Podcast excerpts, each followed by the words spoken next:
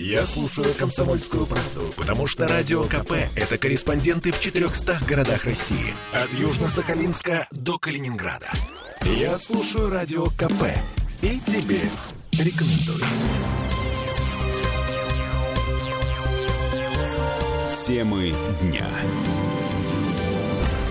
Погладил птичку, попал в больничку. Это мы так мощно ворвались в эфир радио «Комсомольская правда» в Санкт-Петербурге. С вами по-прежнему Сергей Волочков и Олеся Крупанин, если кто забыл. Все забыли от восторга Сергей Волчков, потому что ты, оказывается, поэт. Да. Да. Э, специалисты Ленинградской межобластной ветеринарной лаборатории внезапно предупредили петербуржцев об опасной болезни, которой можно заразиться от голубей. Причем это самые распространенные городские пернатые передают человеку не что-то там, а хламидий. И пока вы не успели себе нафантазировать, каким образом это происходит, мы скажем вам, не пугайтесь.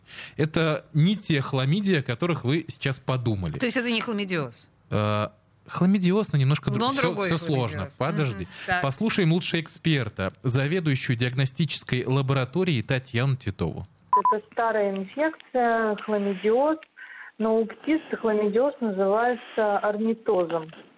Это бактериальная инфекция, которая у человека, о, это общее заболевание для человека и животных.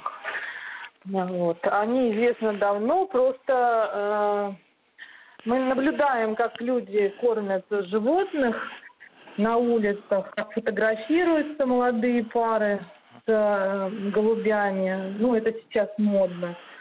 И никто не задумывается о том, что вот птица является источником э, инфекций, достаточно тяжелых инфекций, общих для человека. Короче, еще раз. Дело обстоит так. Птичьи хламидии, оказывается, способны передаваться в том числе воздушно-капельным путем. То есть, чтобы заразиться вот этим самым орнитозом, достаточно вдохнуть, например, пыль, в которой до этого искупался больной голубь. Ну или вдохнуть какие-то микроскопические частички его пуха и перьев. Олеся задержала дыхание. Ну, что, голуби были в студии?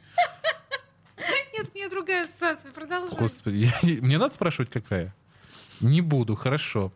Вот, в общем, э, пути передачи достаточно просты. А, При этом опасность может исходить не только от беспризорных уличных птиц, но и от вполне ухоженных и здоровых на вид домашних.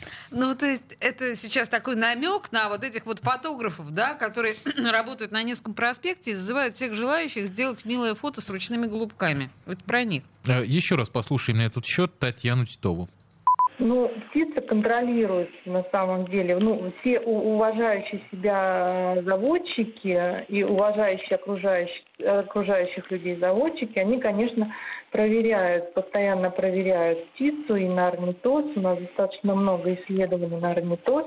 То есть птицу проверяют.